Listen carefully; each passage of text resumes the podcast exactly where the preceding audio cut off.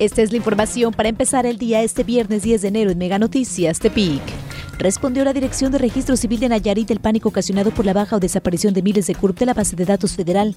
Esto se debe a una decisión de gobierno, pues en un reciente estudio encontraron que existen más claves de población que personas en el país. Apenas con 10 días de iniciado el 2020, la Comisión de Defensa de los Derechos Humanos ya cuenta con al menos 12 quejas ciudadanas por diversos motivos y las primeras dos son por discriminación. El rector de la Universidad Autónoma de Nayarit, Ignacio Peña, informó que se realizará una consulta dentro de la máxima casa de estudios. Dicha consulta deberá tener los resultados así como una propuesta para modificación dentro de un lapso de 180 días, como lo estipula la ley.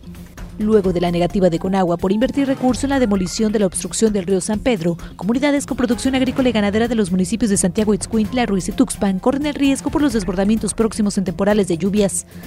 Manos Burráricas construirán muro artesanal. La creación plasmará los símbolos de aproximadamente 100 pueblos originarios de América, con participación del artista burrárica Álvaro Ortiz, hacedor del bochol y casco Darth Vader.